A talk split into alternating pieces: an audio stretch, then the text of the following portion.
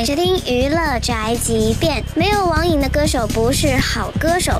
最近网友称在网吧偶遇了 JJ 林俊杰，据了解是因为新加坡的家用网络瘫痪，一时手痒的林俊杰便跑到家里附近的网吧打游戏。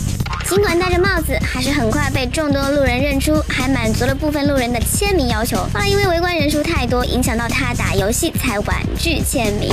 林俊杰真的是一个网瘾 boy，不过去网吧遇到自己的爱豆，这也太幸福了吧！这就是本台的饭桶发来报道，以上言论不代表本台立场。